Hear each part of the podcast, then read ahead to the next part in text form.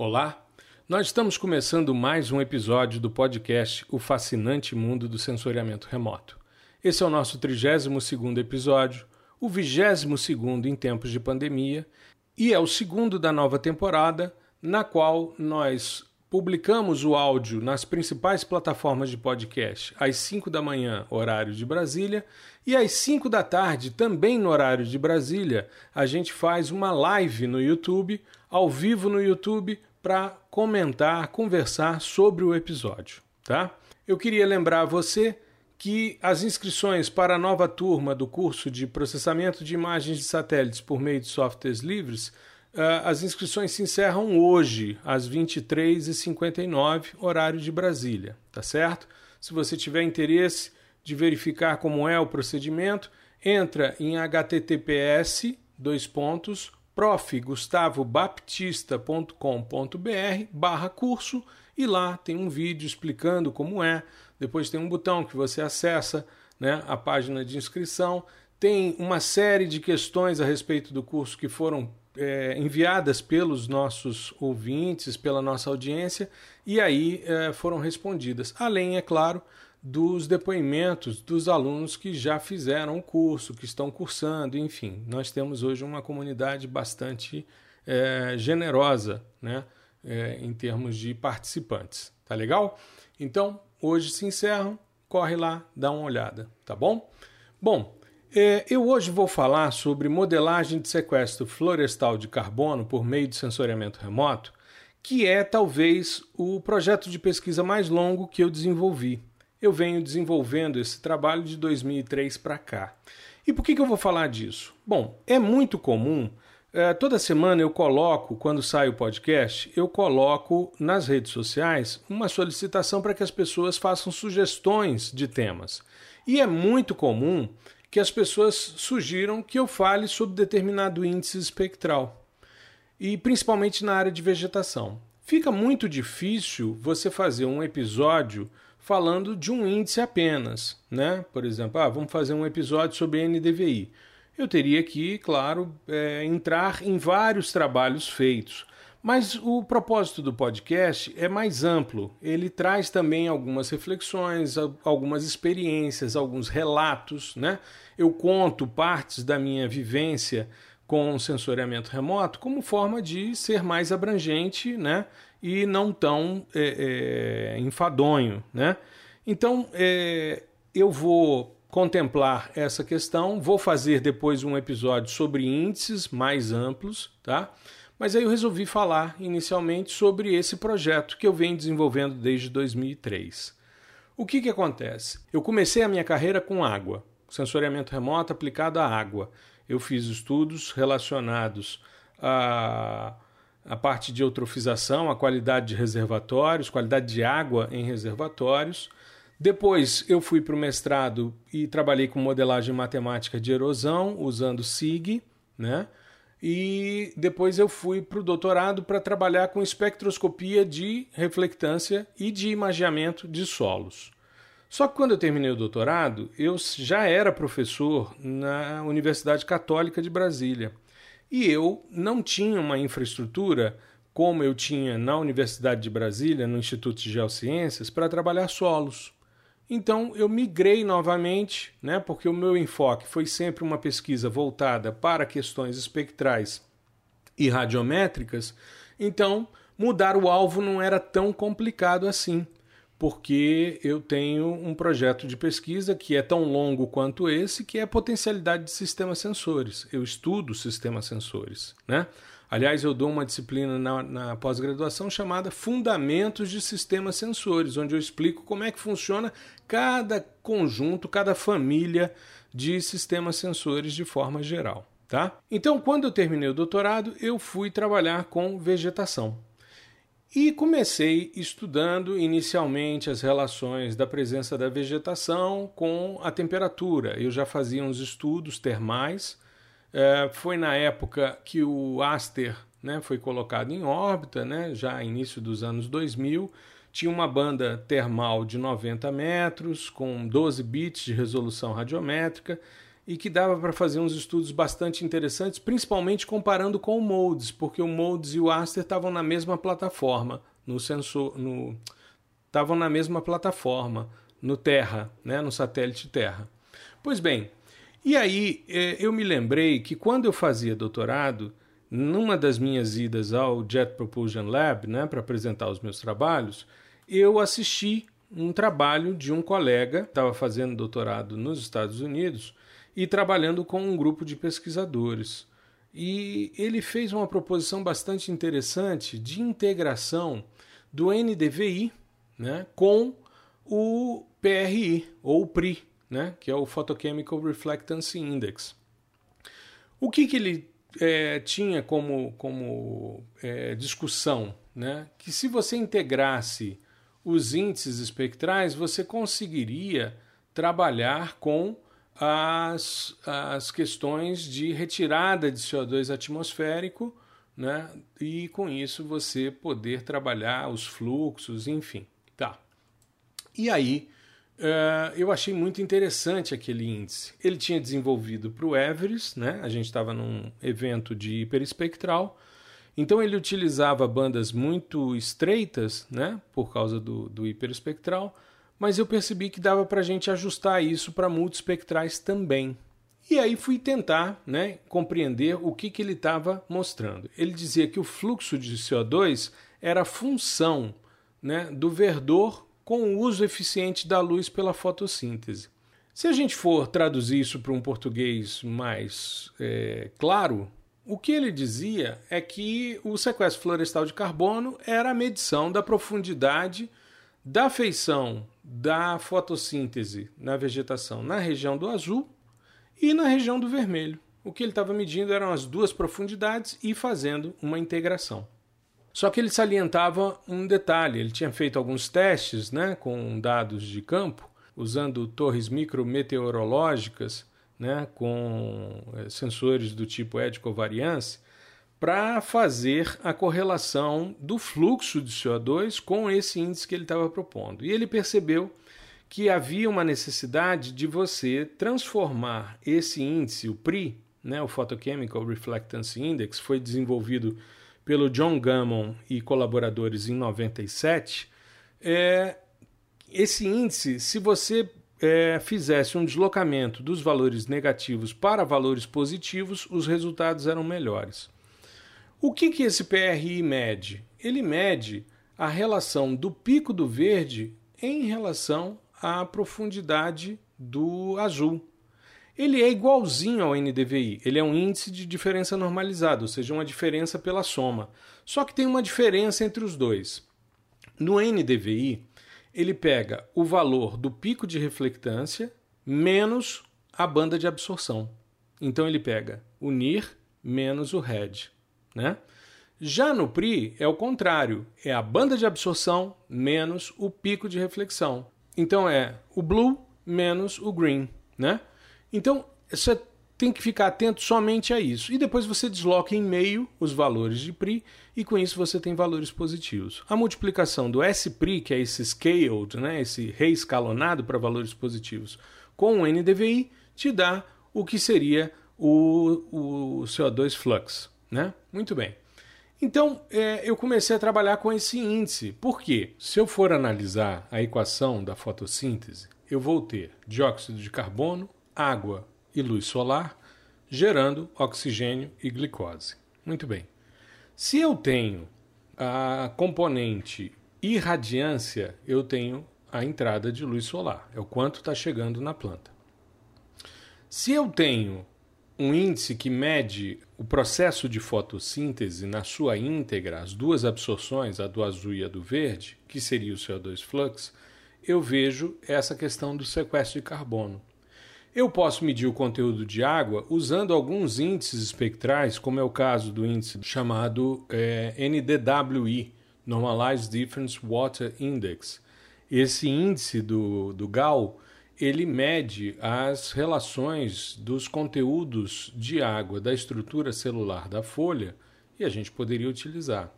Com isso, a gente tendo algo que medisse né, o conteúdo de oxigênio na atmosfera, a gente poderia estimar o quanto de glicose está sendo gerado. Isso era uma suposição né, que eu tinha no início do processo. Muito bem, eu vinha trabalhando já desde o doutorado com espectroscopia de imageamento, com sensoriamento hiperespectral. Então, como eu tinha sistemas sensores que geravam uh, bandas simultâneas obtidas, centenas de bandas, eu conseguiria né, reproduzir os espectros. E partindo então dessa análise de comportamento espectral da vegetação. Né? Aliás, eu tenho o primeiro webinar que eu fiz para a oficina de textos, está disponível no meu canal no YouTube e eu falo sobre reflectância, aplicações práticas da reflectância da vegetação. Tem uma série de questões. Eu vou gravar depois um outro episódio de podcast que eu vou falar sobre monitoramento de disponibilidade de biomassa para queimar, enfim, a utilização, essa, essa vertente da vegetação, porém voltada aos incêndios florestais. Então, quando a gente analisa uma vegetação verde e a mesma espécie quando ela seca, a gente percebe que as feições de absorção da fotossíntese elas vão sendo é, minimizadas até sumirem, assim como esses conteúdos de água da estrutura celular e a água livre nas folhas, ela também né, minimiza-se. Então, essas questões, esses comportamentos biofísicos, eles poderiam ser simulados a partir de dados hiperespectrais. Foi nisso que eu me baseei. Comecei trabalhando com Everest, numa região que eu tinha feito doutorado, uma das minhas áreas de tese, eu tinha uma área de solo exposto do lado de uma área de é, reflorestamento. Então eu tinha dois alvos muito contrastantes e que poderiam gerar essa análise. Pois bem, uma outra coisa interessante que a, a análise espectral te permite são as simulações não só de sistemas sensores, mas também de comportamentos. Então veja, é muito difícil você ter um controle sobre o conteúdo de umidade de uma planta, assim de forma é, a variar até de 1 em 1%, se você quiser. Mas quando você tem espectros de vegetação de uma mesma espécie, de uma vegetação sadia, fotossinteticamente ativa, vigorosa, né, com verdor e você tem a mesma vegetação né, seca, você pode, a partir dos espectros, ir simulando como é que seria a transição de uma condição para outra, ou seja, como é que seria o processo de senescência dessa planta e como é que seria o comportamento dela. Então nós começamos esse estudo em 2003, primeiro analisando os espectros. Eu não sei se você teve a oportunidade de assistir o nosso episódio é, de número 30, que eu fiz uma entrevista com o professor Paulo Menezes. Se não teve oportunidade, faça, né? ouça esse episódio, porque você vai ouvir de uma pessoa que é um dos pioneiros do sensoriamento remoto no Brasil e no mundo, e ele dizendo que o que é mais importante na sua análise é você compreender o comportamento espectral do seu alvo. E é assim que a gente faz normalmente os nossos estudos. Quando a gente vai trabalhar um alvo específico, é fundamental que a gente tenha compreensão de como esse alvo responde à radiação e como ele vai variar ao longo do tempo para que você possa entender qual índice espectral vai ressaltar esse comportamento. Eu não sei se você já parou para pensar, mas normalmente as pessoas que utilizam índices espectrais muitas vezes não entendem direito o que, que o índice está medindo. Ah, não, mas, por exemplo, quando eu uso um NDVI, eu sei que ele varia de menos 1 a 1. Sim, mas o que, que significa um NDVI menos 1 num espectro de reflectância? É isso que eu estou perguntando, entendeu? É nisso que eu estou batendo nessa tecla. É importante que você entenda como é que um alvo vai variando ao longo do tempo ou ao longo de uma determinada perturbação, para que você consiga entender o que, que o índice espectral pode te mostrar. Né? Muito bem, então nós fizemos um estudo inicial de percepção de quanto né, a vegetação ia mudando à medida em que a gente ia secando ela. E para isso a gente utilizou um espectro de gramínea, né, porque aí é uma coisa mais ampla é, você encontra em áreas generosas esses gramados, essas vegetações mais herbáceas, E aí você vai estudando e percebendo essa variação. E com isso foi possível então notar como esse índice de sequestro florestal de carbono iria variar, né?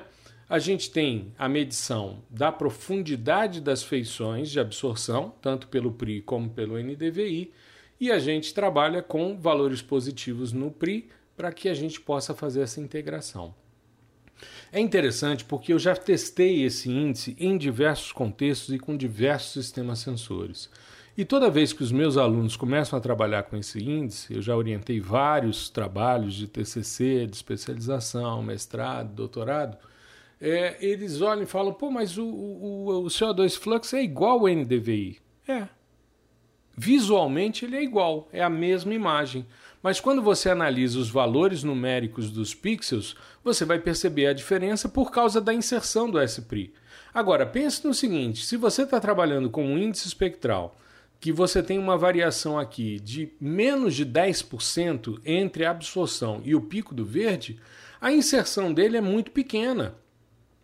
Se você pegar uma vegetação mais vigorosa, a variação de profundidade de absorção que o NDVI mede é de até 70%. Então você tem uma variação entre pico e vale de 70%, enquanto que no outro índice a variação de pico e vale é de 10%. Então é óbvio que é, visualmente o resultado da integração dos dois índices seja conduzido pelo índice em que a variabilidade, a variância dos dados é maior. Porém, você muda o valor. Você agrega nesse índice, no valor do pixel, o uso eficiente da luz na fotossíntese, que é o que o PRI mede, né? Muito bem. E aí a gente então começou a testar esse índice em diversos contextos, principalmente no cerrado.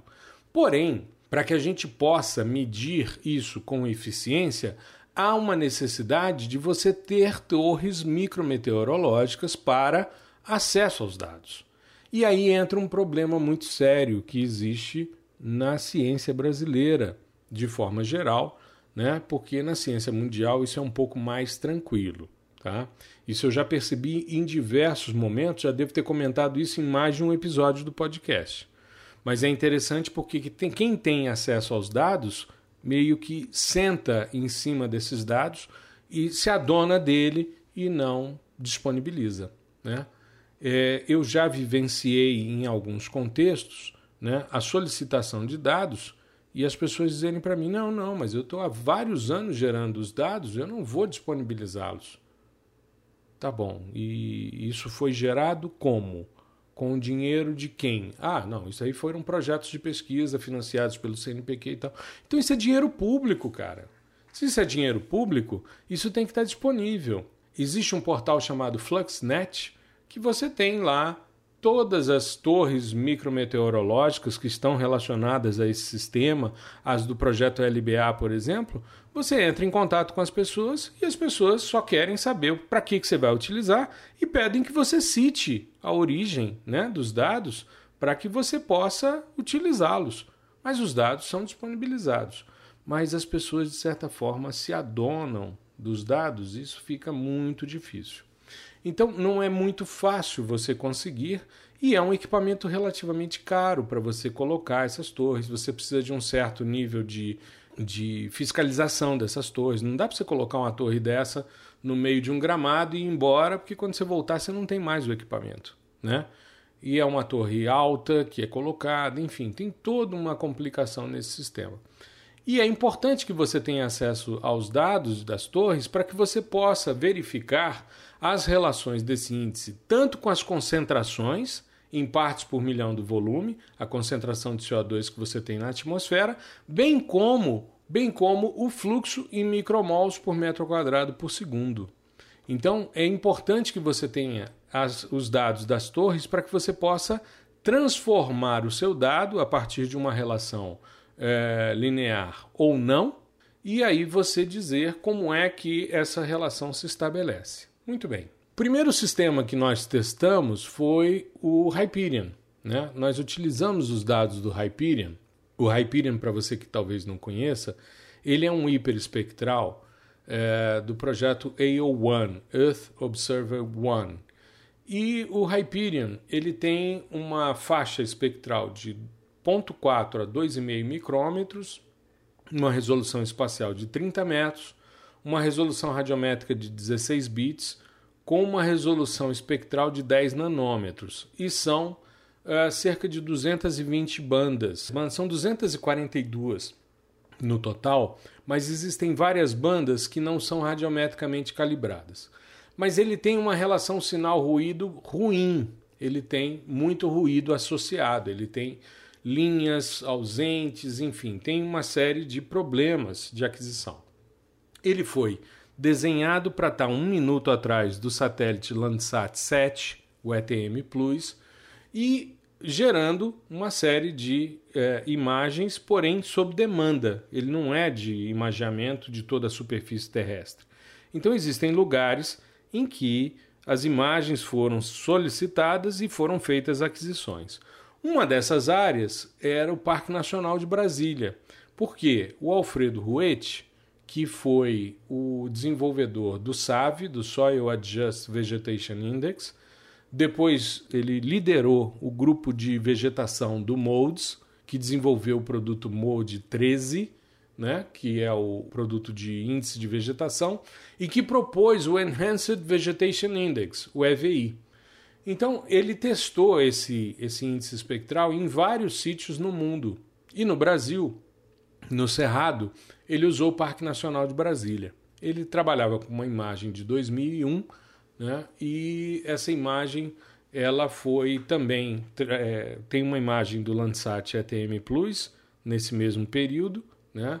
E esses dados foram todos calibrados radiometricamente em campo. Foi feito um trabalho também com ultraleve, enfim, teve todo um, um, um esforço de campo para validação desses dados, porque eles estavam utilizando esses dados para validar o produto EVI. Né?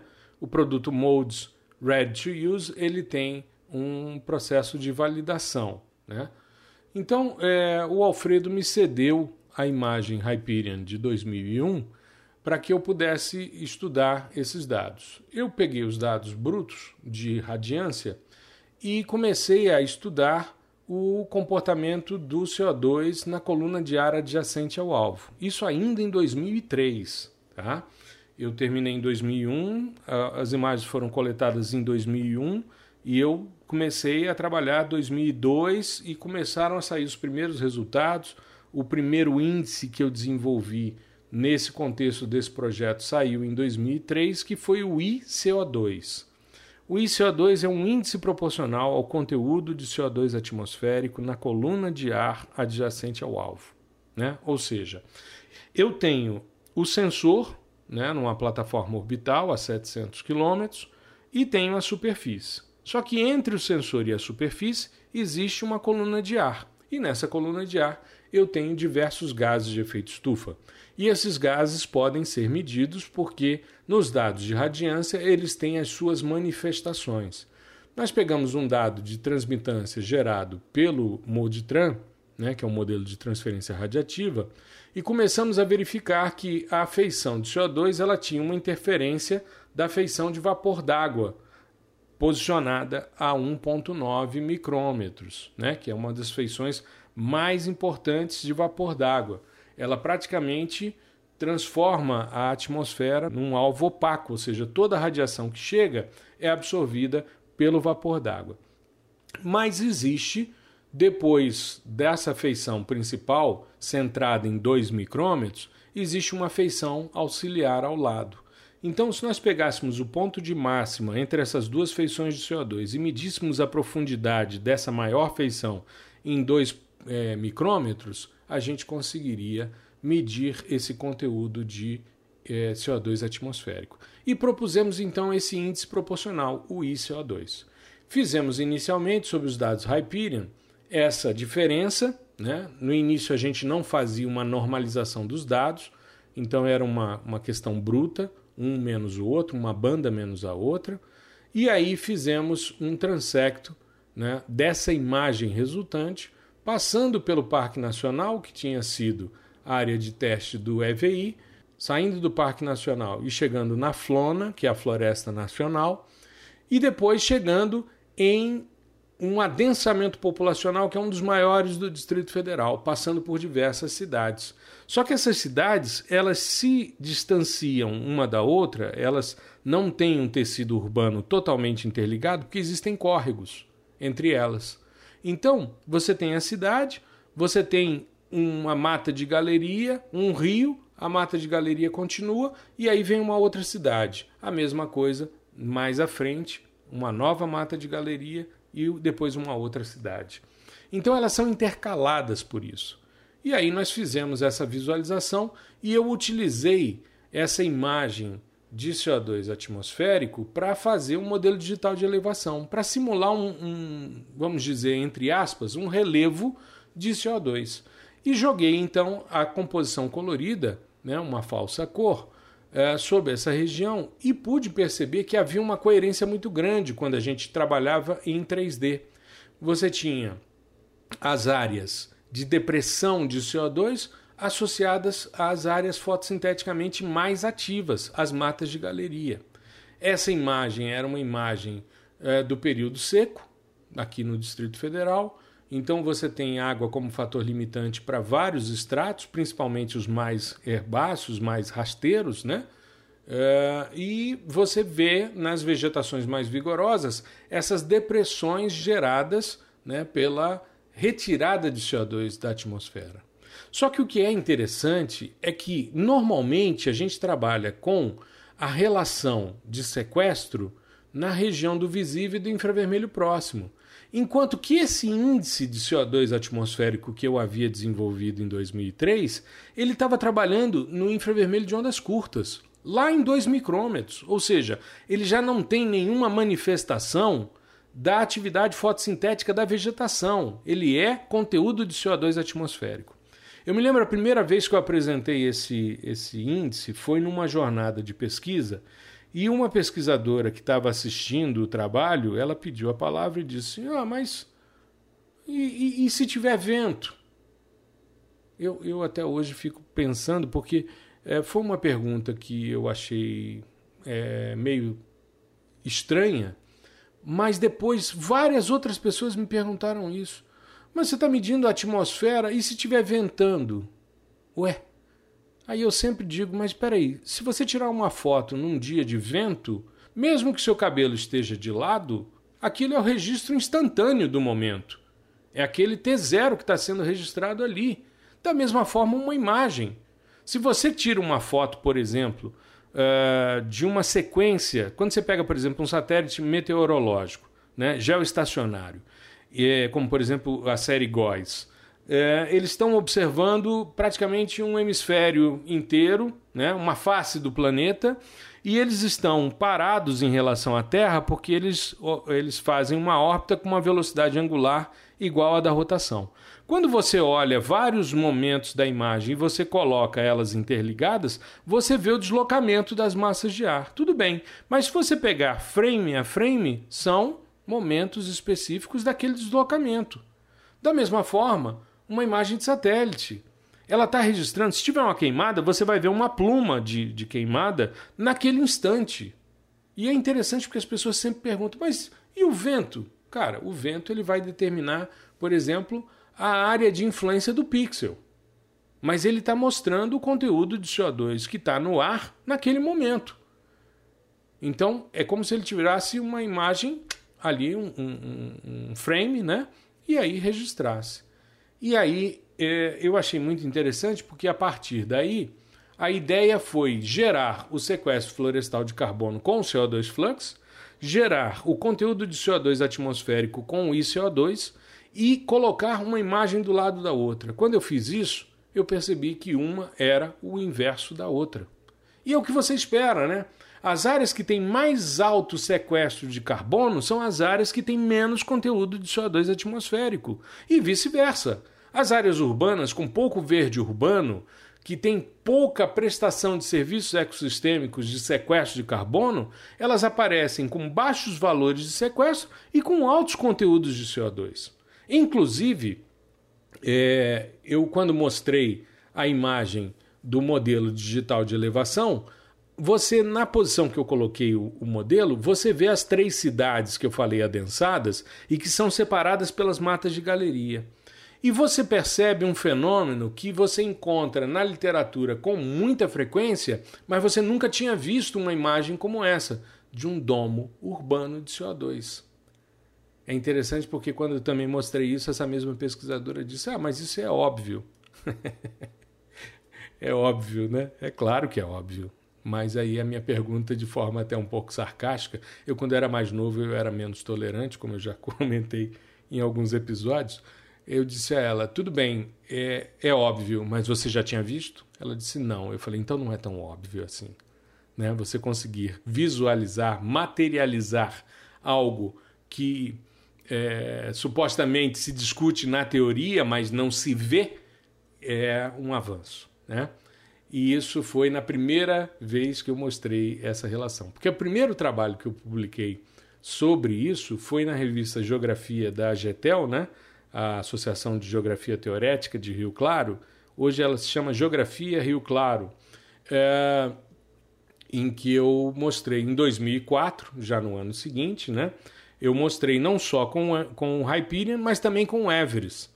E eu utilizei um, um programa que eu gosto muito para estatística, né, que é o Idrizi. Eu já falei sobre ele em alguns momentos. Ele faz essa relação estatística, né, de regressão entre imagens. Né? Eu, quando comentei, por exemplo, o meu trabalho em Salvador, o primeiro trabalho que eu apresentei, isso no episódio passado, é, eu falei sobre regressão linear entre imagens para homogeneização de contraste.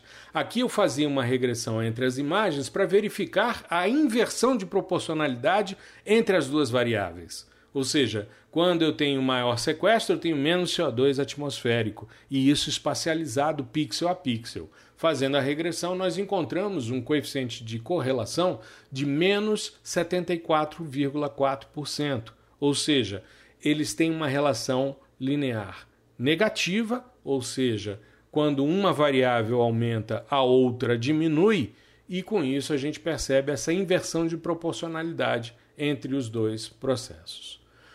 Partindo ainda daquela discussão, né? CO2 flux eu estou medindo a quantidade de dióxido de carbono, o NDWI eu estou medindo a quantidade de água, a irradiância eu estou trabalhando a parte da luz solar, o ICO2 é, já me deu uma dica de como a coisa funcionava na atmosfera, e aí eu fui para um evento na Royal Geographical Society em Londres em 2011 e fui apresentar um índice espectral para oxigênio.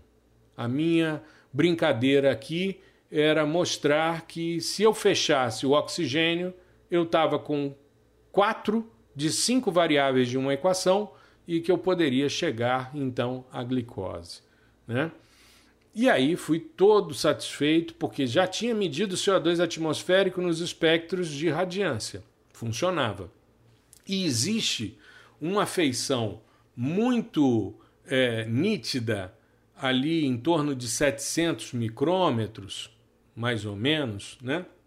que é uma feição do oxigênio atmosférico. Falei, opa, se eu tenho nos meus dados de radiância, eu tenho essa feição de oxigênio, e ela está presente nos meus dados hiperespectrais, se eu medir a profundidade dela, resolvido o problema.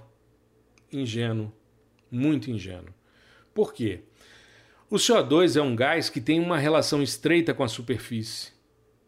E ele representa no máximo 4% da, da composição do ar seco. O oxigênio é 21% dessa composição do ar seco.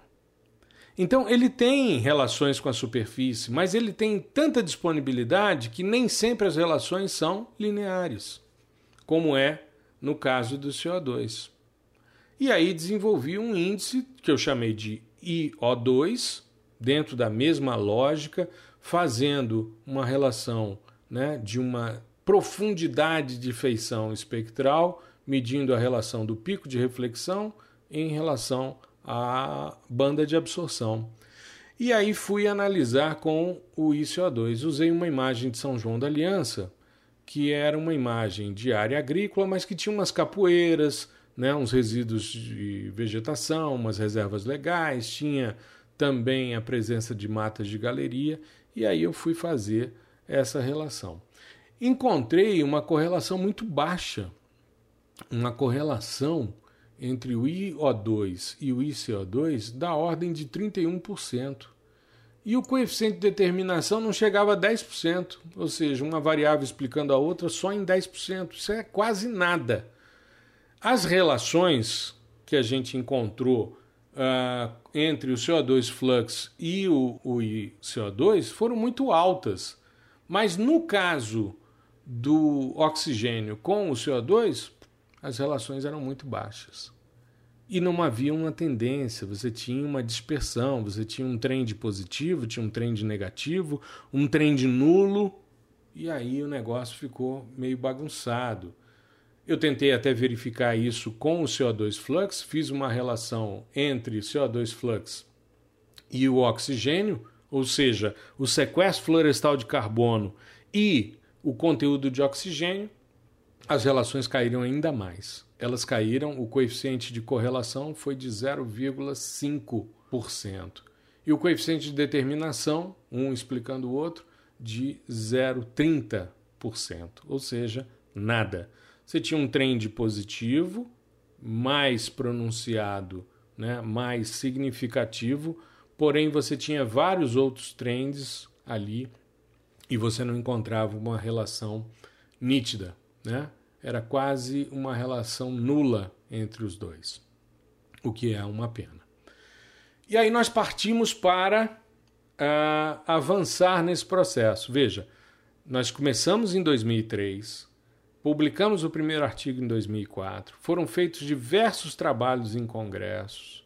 Em 2011 eu vou à Inglaterra apresentar esse trabalho de uma proposta de um índice para oxigênio Apesar de ter dado errado, eu mostrei os resultados lá e partimos então para a validação. Começamos com a tese da professora Suzy Cristina Pedrosa da Silva, que é da UFAM, da Universidade Federal do Amazonas. E ela foi me orientando de doutorado, uma amiga muito querida, e ela fez uma tese chamada Validação de Modelagem Espectral para Determinação de Concentração e Fluxo de CO2 em Paisagens Naturais e Antrópicas na região amazônica. Suzy, quando veio trabalhar comigo, Suzy é engenheira florestal. Quando ela veio trabalhar comigo, é, ela já tinha acesso aos dados das torres do LBA. E aí começamos então a coletar imagens Hyperion. Por quê? Porque havia uma correlação entre os dados Hyperion o LBA havia solicitado a aquisição de imagens Hyperion dos locais onde estavam as torres. Muito bem. Só que, como quase tudo que a gente encontra que é regido por uma lei muito famosa chamada Lei de Murphy, nós tínhamos uma torre, que era a torre que nós tínhamos a maior quantidade de dados, uma floresta primária próxima a Manaus, uma coisa fantástica só que os caras mudaram no início do projeto LBA a localização da torre e esqueceram de avisar a aquisição do Hyperion que a torre tinha mudado de lugar. Então eles fizeram centenas de aquisições de imagens de um lugar que não tinha correlação nenhuma, nem área de influência da torre chegava. Aí você deve estar pensando, pô, mas que imagem é essa? Não sei se você conhece a imagem Hyperion ela tem 7,5 quilômetros de largura. Ela é uma imagem estreitinha, porque ela tem 16 bits e 242 bandas. Então eles tiveram que optar por reduzir a largura da cena. Então, nas cenas que foram obtidas para essa torre, uh, e que nós coletamos os dados, baixamos, fizemos as solicitações e tal, uh, diversas cenas foram descartadas porque nós não tínhamos imagem do local da torre. Houve a mudança do posicionamento da torre, mas não houve a notificação dessa mudança ao órgão que, é, no caso o USGS, que fazia a captura das imagens, que programava as imagens. Então eles foram obtendo imagens de floresta, só que não havia como correlacionar com os dados da torre, porque sequer estava na área, no footprint, né, na área de influência da torre. Qual era a ideia? da originalidade da pesquisa da Suzy era a gente trabalhar com florestas primárias, florestas de transição entre floresta úmida e cerrado, áreas de exploração seletiva de madeira e pastagem. Então nós tínhamos contextos naturais de florestas primárias e de transição e tínhamos áreas antrópicas de exploração seletiva e de pastagem. E com isso a nossa ideia era validar o CO2 flux e o ICO2 usando esses dados. A hipótese que trabalhamos na tese é que as medições indiretas da concentração de CO2 podem ser monitoradas por meio de sensoriamento remoto hiperespectral e permitem a compreensão de sua dinâmica baseando-se em modelos espectrais de vegetação. E é uma hipótese bastante interessante porque é possível essa verificação. Né? Nós tínhamos é, cinco torres, nós trabalhamos com o sítio experimental da torre K34, que são cinco cenas, o sítio experimental da torre K83 foram oito cenas. O sítio experimental da torre K67, cinco cenas. O sítio experimental da torre FNS, duas cenas. E o sítio experimental da torre SIM, uma cena. Veja, nós tínhamos com a outra torre, nós tínhamos quase 60 cenas. Só que nós tivemos que descartar todas e trabalhamos com um conjunto amostral pequeno, mas foi suficiente para a gente provar a hipótese que a gente queria. Então, eh, nós trabalhamos com imagens tanto do venir como do suor, fizemos essa separação para poder tirar as bandas que não são calibradas, porque existe uma superposição de sensores, de sistemas detectores, e que fazem meio que um laço e com isso existem bandas que se repetem e que acabam não sendo calibradas e que você pode descartar. Então, a gente conhecia a partir dos relatórios do USGS sobre o Hyperion, a gente conhecia essa é, relação e retiramos então essas bandas não calibradas. Outra coisa que nós trabalhamos foi com a minimização de ruído. Então nós tínhamos né, uma quantidade muito grande de sinal e de ruído junto. Nós utilizamos procedimentos do tipo análise de componentes principais, mas mais especificamente um algoritmo que foi desenvolvido para dados hiperespectrais chamado Minimum Noise Fraction. Esse Minimum Noise Fraction ele é um procedimento tanto de redução de dimensão espectral como de separação de sinal-ruído e usando sempre a mesma lógica da análise de componentes principais. E com isso nós trabalhamos com um conjunto de é, componentes muito pequeno, né? em torno de 10 componentes das 170 componentes que a gente tinha, porque o sinal estava concentrado e a gente fazia então a separação sinal-ruído e depois fazia o inverso e trabalhava com as imagens melhoradas. Isso resolveu bastante os dados. Nós queríamos testar também se o CO2 flux, que é uma relação S-PRI vezes NDVI. Se a gente mudasse para o EVI e o EVI2 no lugar do NDVI, se as coisas melhorariam. Essa foi a primeira tentativa que nós fizemos. Por quê? O EVI ele é um índice espectral que é uma evolução dos demais índices. O NDVI, na Amazônia principalmente, ele tende a saturar os dados porque ele superestima o verdor. Enquanto que o EVI ele dá uma minimizada nessa supersaturação que o NDVI faz, porque ele trabalha com é, atenuação dos efeitos atmosféricos e do background de solos. E o EVI2 é o mesmo princípio, só que para sensores que não têm a banda do azul, mas o procedimento é muito parecido. E aí nós fomos testar com os dados de concentração das torres, os dados que nós tínhamos calculado o CO2 flux usando o NDVI, usando o EVI e o EVI2. E chegamos à conclusão de que o NDVI era realmente o melhor resultado. Nós encontramos em todas as análises que fizemos com os dados hiperespectrais, nós encontramos relações não lineares, tá? Testamos é, mudanças de padrão de observação de meia hora, uma hora, uma hora e meia, duas horas. Chegamos à conclusão que duas horas era um período mais é, acertado, você minimizava as oscilações de medição, e com isso encontramos uma função que é um polinômio né, de sexta ordem. E aí nós é, fizemos um ajuste então para concentração. O EVI e o EVI2 não se mostraram é, eficientes nem para concentração nem para fluxo. E aí nós descartamos, apesar de apresentarmos, mas nós descartamos a mudança do CO2 flux da sua proposta original que o Abdullah Haman havia feito em 2000 lá no JPL usando o SPRI e o NDVI, é, nós abortamos a ideia de trabalhar com CO2 flux usando EVI ou EVI2. Mas para isso a gente testa e mostra quando o resultado também não dá certo. Né? E a melhor relação que a gente encontrou, assim como o Raman e os seus colaboradores, foi com o fluxo e não com a concentração.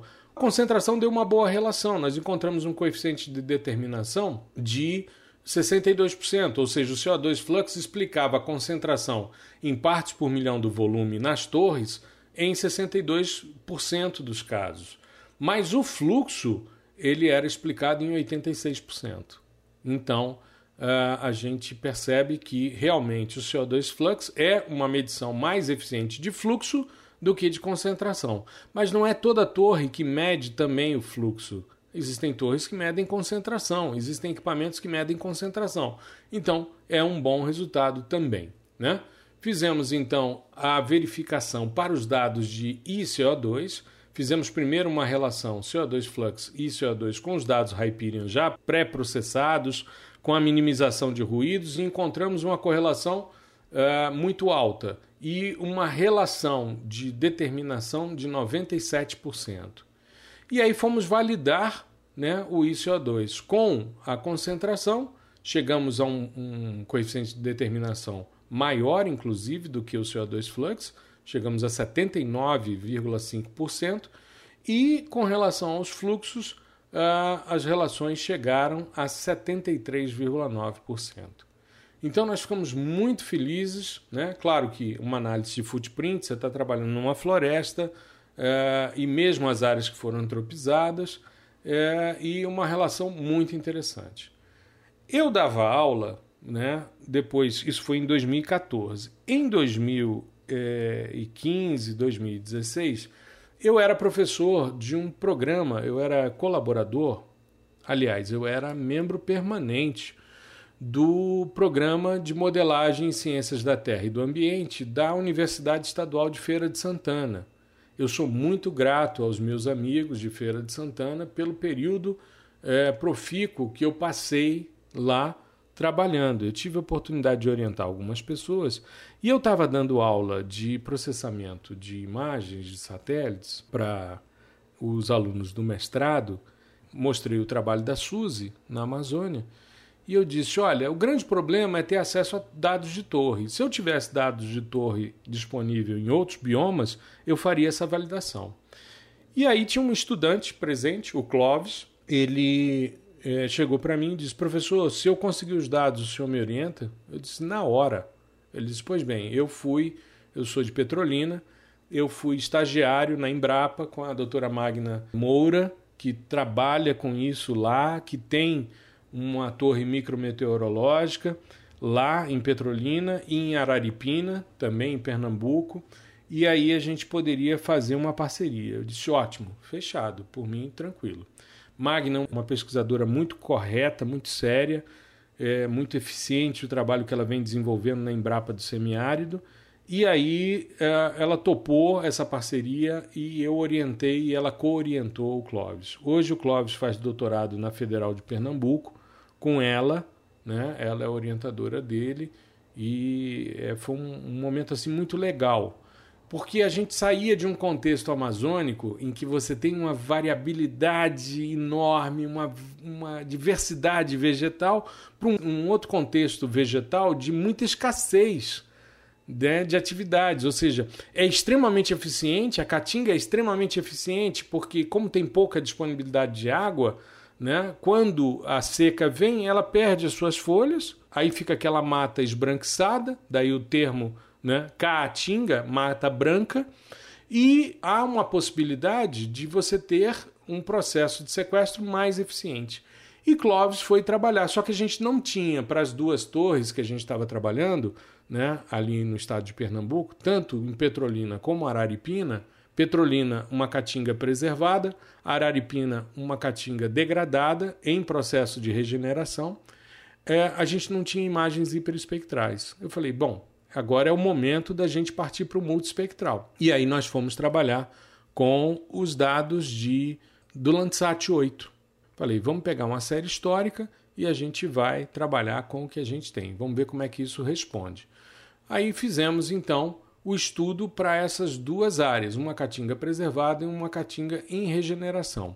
Eu mostrei, inclusive, no ao vivo no YouTube na semana passada, que eu estava falando sobre a importância da estatística nos estudos, eu usei os dados da caatinga preservada é, de é, Petrolina para mostrar o trabalho que fizemos, Clóvis, Magna e eu, é, sobre análise discriminante, utilizando análise multivariada discriminante para a gente separar o que era pastagem degradada, caatinga degradada e caatinga preservada. Muito bem. O trabalho de Clovis foi desenvolvido em quatro etapas. A primeira, aquisição dos dados do OLI, a gente acabou optando pelo Landsat 8, né, que já tinha um padrão radiométrico melhor, mudou né, de Whisk Brum para Push Brum, então a gente optou por trabalhar com óleo. E dados meteorológicos. Fizemos uma, uma etapa de pré-PDI, né, de pré-processamento, uh, que era a conversão de número digital para dados de radiância. Fizemos a correção atmosférica e partimos para uma terceira etapa que era o cálculo de NDVI, do PRI e do SPRI para gerar o CO2 flux. Os dados meteorológicos geraram o footprint, né, a área de influência das torres, e com isso nós fizemos então a análise nessas áreas, né, a média dos pixels, dos footprints, para verificar por meio de uma última etapa, que era análise estatística, a relação com o fluxo de CO2. Nas torres que a gente tinha na Caatinga, nós tínhamos medição de fluxo, nós não tínhamos as medições de concentração.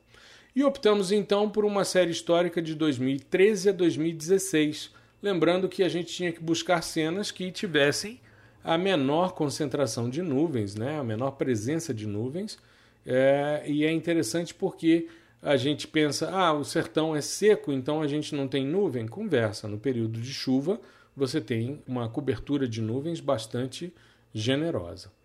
E aí fizemos então a medição de fluxo usando ah, os amostradores eh, nas duas torres, uma a uma altura de 8 metros, o outro a 5 metros, a medição em micromols por metro quadrado por segundo, e utilizamos também as medidas de direção de vento para a gente poder fazer a análise do, do footprint. Né? E aí fizemos uma análise de caatinga preservada e uma análise de caatinga em regeneração. E é interessante porque a gente fez primeiro uma verificação de como variava ao longo do dia é, o fluxo de CO2, que você tem momentos em que a variação é pequena, mas momentos em que a variação é maior, principalmente nas horas mais quentes do dia. Depois do meio-dia, caminhando para o fim do dia, essa variabilidade é maior. E encontramos com o CO2 flux relações lineares. Então nós tivemos uma possibilidade de fazer um ajuste para a medição de duas horas, assim como a SUSE havia feito, entre o fluxo de CO2 e o CO2 flux. E encontramos um coeficiente de determinação, ou seja, o CO2 flux, explicando o fluxo de CO2 em 81,8% dos casos, o que é um ajuste bastante interessante. Fizemos o cálculo então das, dos footprints, a análise com pixel Diferente do que a gente tinha encontrado na Amazônia, as relações elas são hum, praticamente iguais. Então, o pixel da torre e o, o, conjunto, a média dos pixels da área de influência, a relação entre eles é de 97,7%, a coeficiente de, de determinação. Então você não tem grandes variações. Né? Você vai ter variações maiores no período mais seco, né? mas você tende a ter um caminhamento muito próximo entre as duas. Né? Isso na caatinga preservada. Na caatinga em regeneração, isso já cai um pouco, mas mesmo assim o coeficiente de determinação é muito alto, é 89,2%. Né?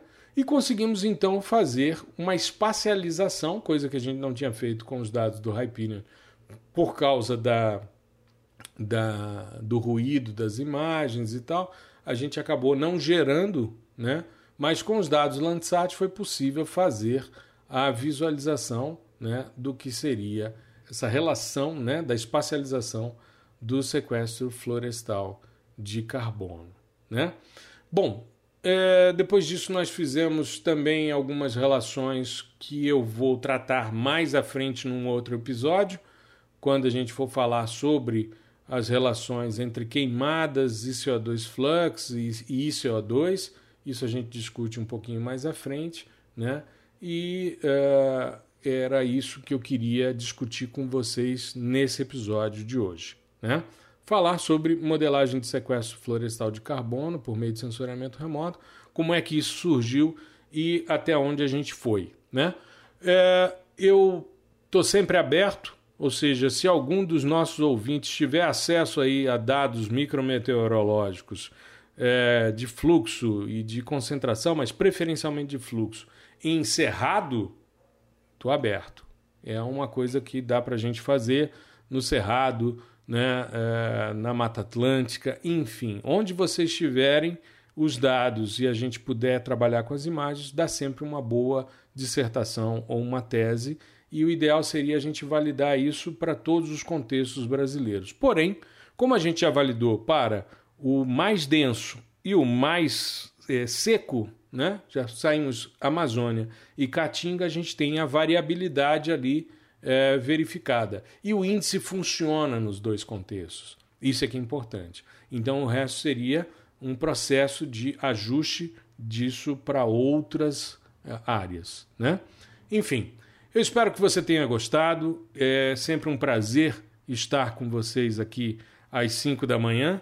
Né? Então, lembrando, hoje é o último dia de inscrição da turma do curso Processamento de Imagens de Satélites por meio de softwares livres. Fecha hoje às 23h59. Não perca a oportunidade. É, e hoje às 5 da tarde a gente se encontra ao vivo no YouTube. Tá? Eu vou mostrar isso que a gente conversou aqui eu vou mostrar as imagens para vocês. Tá legal? Eu espero que você fique bem. Se possível, fique em casa, como eu tenho dito desde que começou essa pandemia, tá? Tenha uma boa semana e vamos avançando. Na próxima semana estaremos aqui novamente reunidos. Tá legal? Um grande abraço.